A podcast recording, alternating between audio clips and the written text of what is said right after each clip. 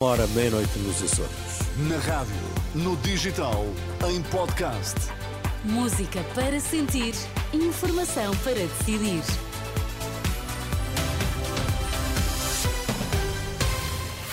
Notícias na Renascença, destaque-se esta hora.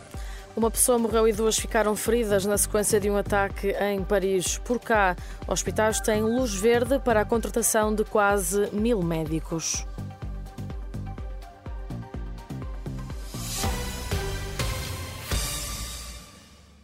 Um morto e dois feridos num ataque com arma branca esta noite em Paris. A vítima mortal era um turista alemão que não resistiu aos ferimentos causados por um esfaqueamento nas costas e no ombro. O agressor, que na altura do ataque gritou Alá é grande, foi detido pelas autoridades, como indicou nas redes sociais o ministro francês do Interior. Está montado a esta altura um cordão de segurança no local que fica próximo da Torre Eiffel em Paris. Em em Israel, manifestantes saíram ontem à rua em três cidades para pedirem a admissão de Benjamin Netanyahu. Tel Aviv, Haifa e Cesareia foram as cidades que serviram de palco ao protesto, a que se juntaram familiares dos reféns da faixa de Gaza. Dos cerca de 240 reféns raptados em 7 de outubro pelo Hamas, 136 continuam detidos na faixa de Gaza. O Hamas diz que não haverá mais negociações sobre a troca de prisioneiros até que Israel interrompa os ataques a Gaza e que coloque em liberdade todos os prisioneiros palestinianos. Antes, o primeiro-ministro israelita Benjamin Netanyahu assegurou que não permitirá que a autoridade palestiniana controle a faixa de Gaza quando as tropas de Israel eliminarem o Hamas. Por cá foi resgatado com vida o homem que estava desaparecido há cinco dias na Ilha da Madeira. O homem de 38 anos foi resgatado de uma falésia junto ao Caniço de Baixo, em Santa Cruz. Entretanto, foi transportado para o hospital. Estão abertas quase mil vagas no Serviço Nacional de Saúde para médicos especialistas recém-formados. A direção executiva do SNS anunciou que autorizou a contratação de 991 médicos recém-especialistas.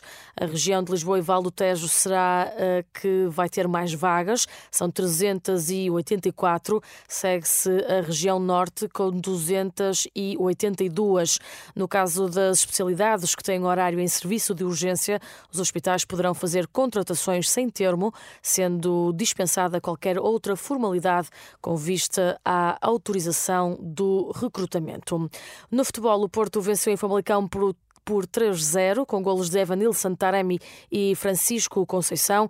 Apesar de apontar, apontar algumas falhas à exibição do plantel, o treinador dos azuis e brancos fala de um jogo competente. Fizemos um jogo muito competente. Uh...